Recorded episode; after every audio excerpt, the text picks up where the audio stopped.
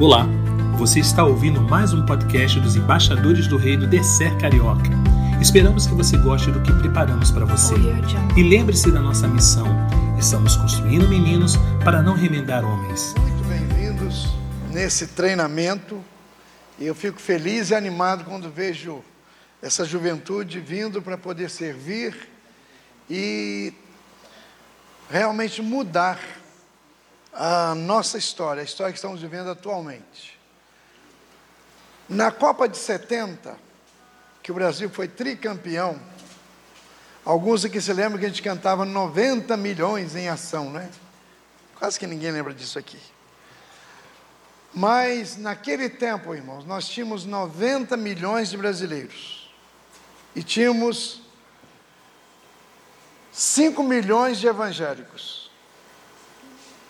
Hoje nós temos 210 milhões de brasileiros e dizem que temos 40 milhões de evangélicos. Naquele tempo era um evangélico para cada 18 não evangélicos. Hoje somos um evangélico para cada cinco não evangélicos. Mas o Brasil piorou. Mais prostituição, mais aborto, mais suicídio, mais divórcio. Não deveria ter sido o contrário. Quanto mais evangélicos a coisa melhorar, então, quanto mais evangélico, as coisas estão piorando.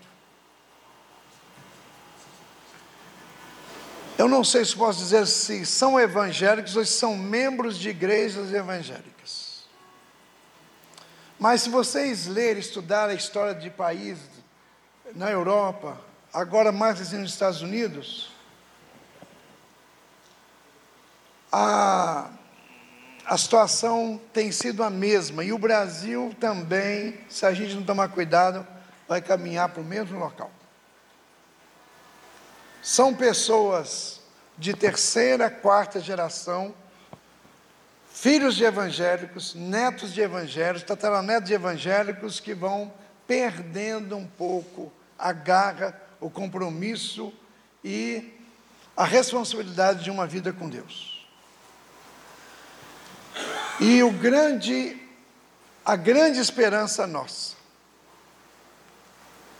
está nessa nova geração que possa assumir o compromisso de fazer diferença na geração que está vindo.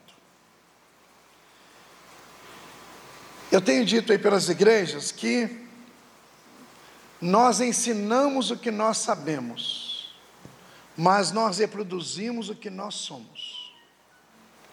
Digam comigo então essa frase. Nós ensinamos o que nós sabemos, mas nós reproduzimos o que nós somos.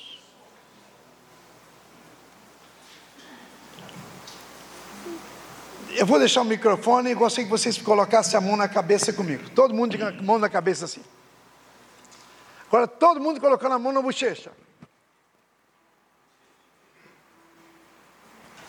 É uma grande parte colocou a mão aqui no pescoço, como eu coloquei. Sabe por quê? A gente está mais pronto a ver do que a ouvir. Então, aquele tempo de faz o que eu mando e não faz o que eu faço, está cada vez mais sério. As pessoas querem ver aquilo que eu faço e não ouvir aquilo que eu estou dizendo para fazer. Então, gente, Paulo disse: sede meus imitadores, como eu sou de Cristo. E Jesus disse: aprendei comigo. Foi assim? Não, aprendei de mim. Então, irmãos, quando a gente vê gente se levantando, desejando dizer para o povo: aprendam de mim e não comigo, esses são os conselheiros que precisamos ter. Gente que está disposta a dizer: aprendam de mim e não comigo. E conselheiro, irmãos, eu tenho dito que a palavra Espírito Santo, a palavra Espírito, Ele realmente é o nosso conselheiro. E a gente fala que o Espírito é o nosso consolador. Mas na Bíblia da NVI, fala lá de conselheiro. O conselheiro vai nos guiar na verdade de Jesus. Então a palavra para conselheiro é a mesma para espírito, ou paracomai, aquele paráclito, aquele que nos conduz na verdade de Deus. Então, um conselheiro é aquele que vai conduzir meninos na verdade de Deus. Então, por isso que esses conselheiros têm que dizer para os meninos: vocês podem me imitar, como eu estou imitando Jesus. E vocês vão ouvir muitas coisas nesses dias aqui. Mas eu fui embaixador do rei e sou embaixador do rei. Antes que alguém fale aí, uma vez embaixador, sou embaixador. Irmãos, eu nasci na roça, comecei uma embaixada lá sem recurso nenhum. O campamento era no meio do mato mesmo.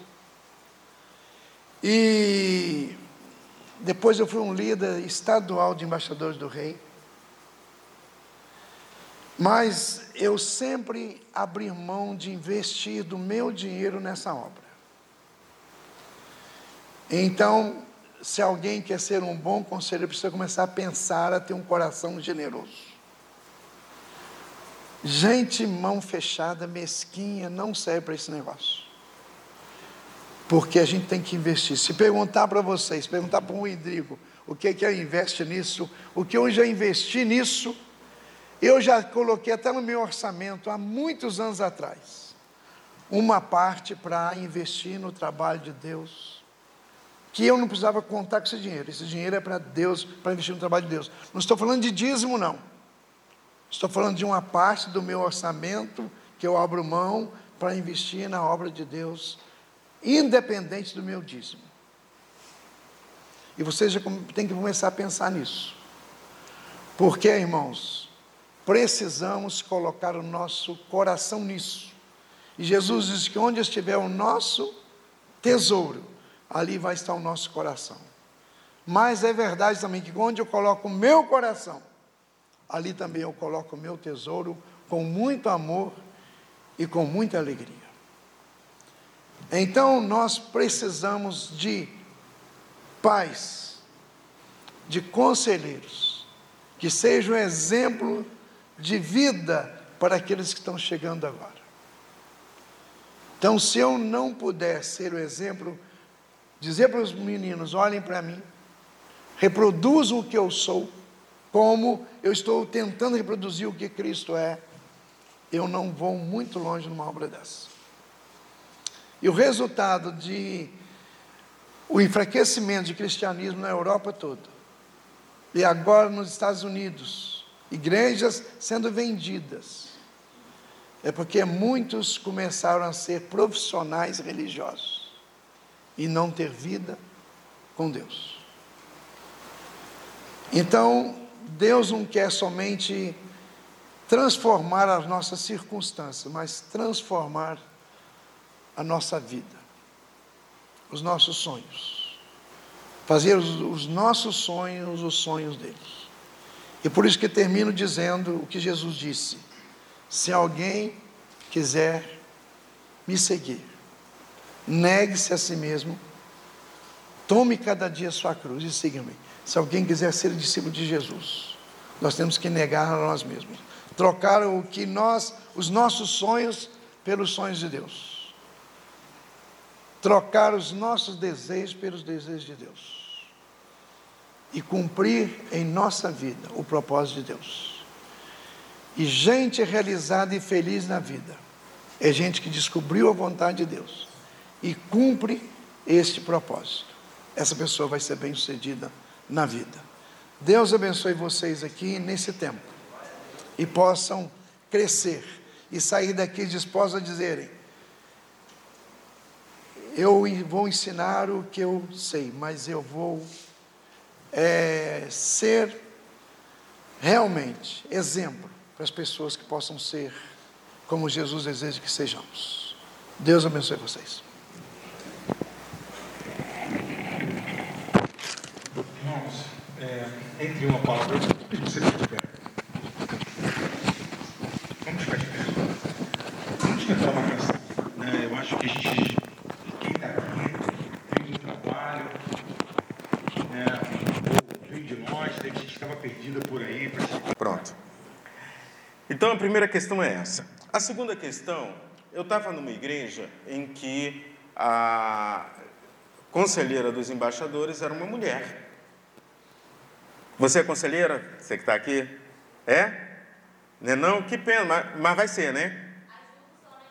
Ajuda. Então é conselheira, não tem esse negócio de ajudar. No reino de Deus ninguém ajuda, tá? Deus não precisa da nossa ajuda. Ou estamos dentro do negócio ou estamos fora. E eu estou vendo que você está dentro.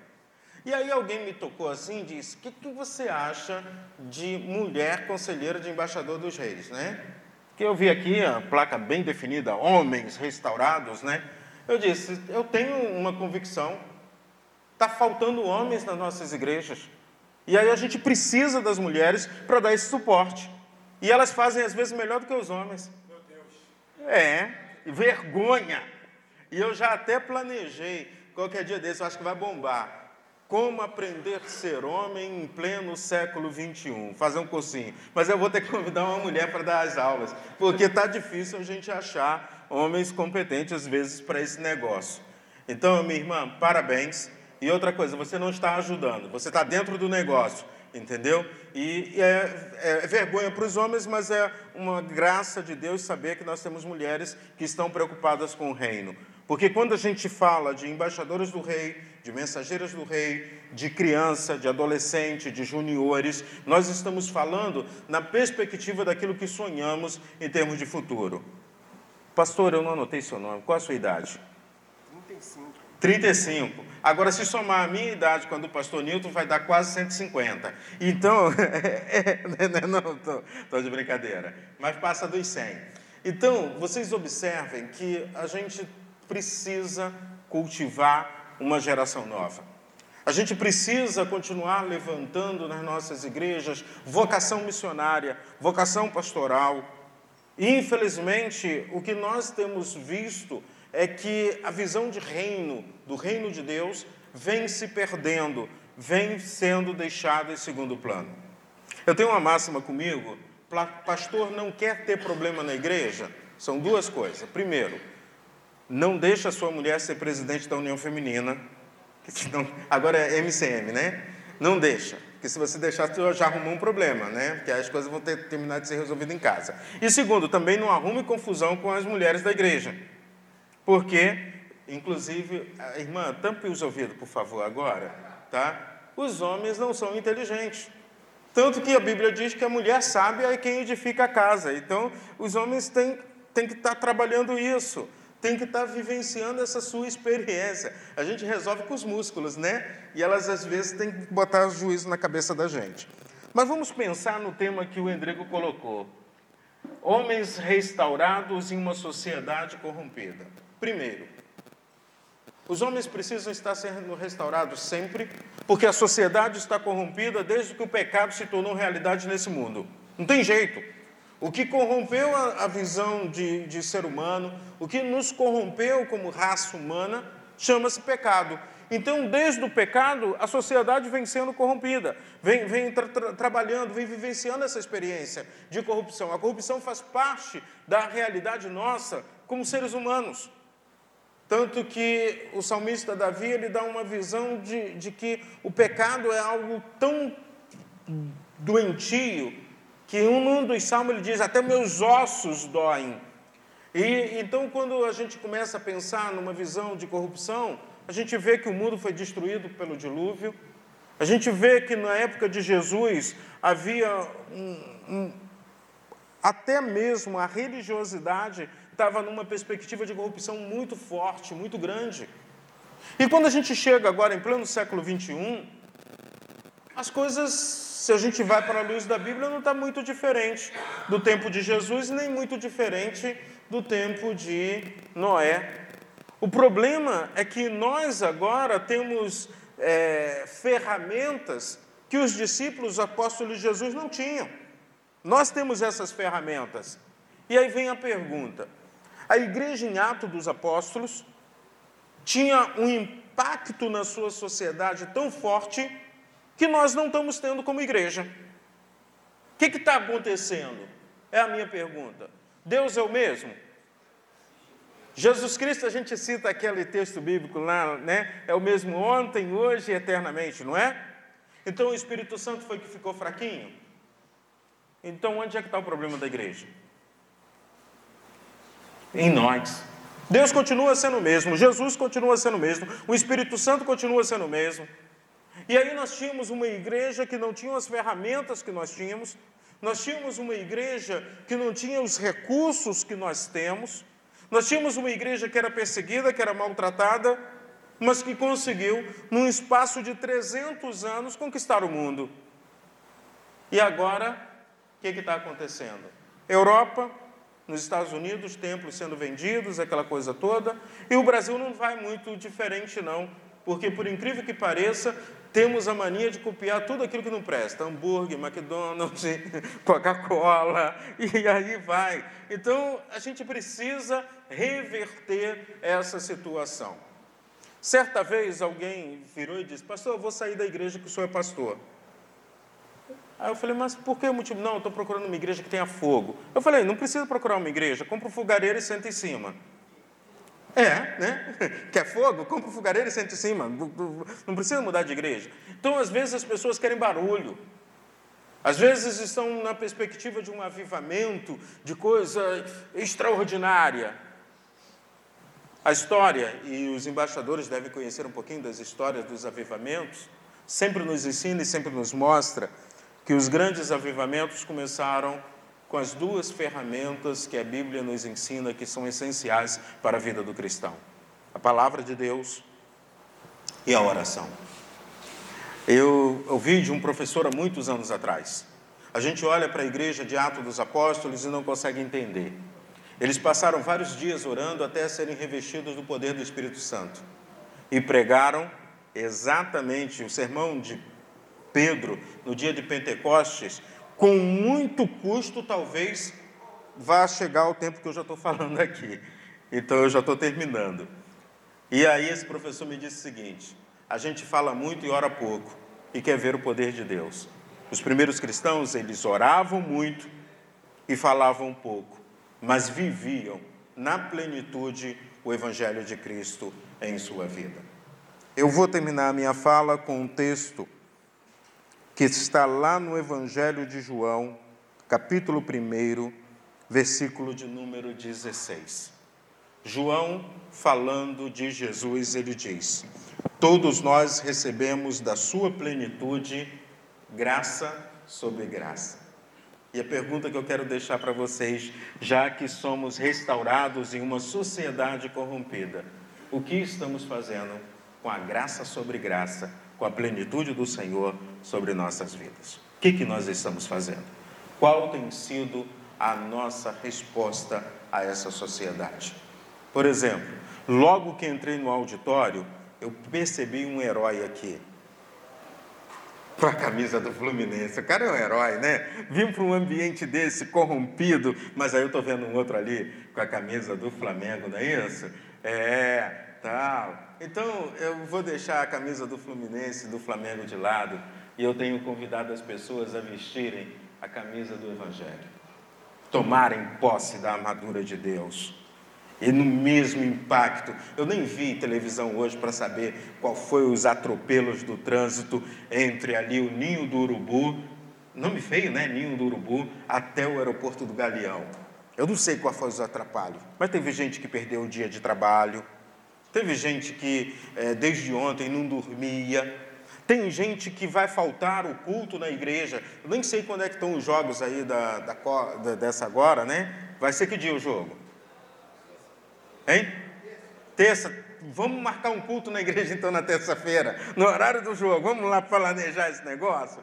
Não, mas o que eu quero dizer é o seguinte: muitas vezes nós vestimos a camisa de uma ideologia, nós vestimos a camisa de um, de algo que é bem humano, é bem daqui. Mas eu quero convidar vocês a vestirem a camisa do Evangelho sabendo que temos sobre nós a plenitude do Senhor, graça sobre graça, somos chamados para fazermos diferença, somos chamados para transformarmos, sermos agente de transformação nesse mundo. E aí, os homens têm a força, as mulheres têm a, sabedoria, né? A sabedoria. E isso é igreja. Então vamos nos juntar como igreja do Senhor, porque o Senhor nos chamou para fazermos diferença. Que esse período que os irmãos estarão passando aqui seja um período abençoador, de crescimento, de construção, de sonhos, porque vocês estão trabalhando com pedras preciosíssimas que precisam ser lapidadas e lapidadas aos pés do Senhor.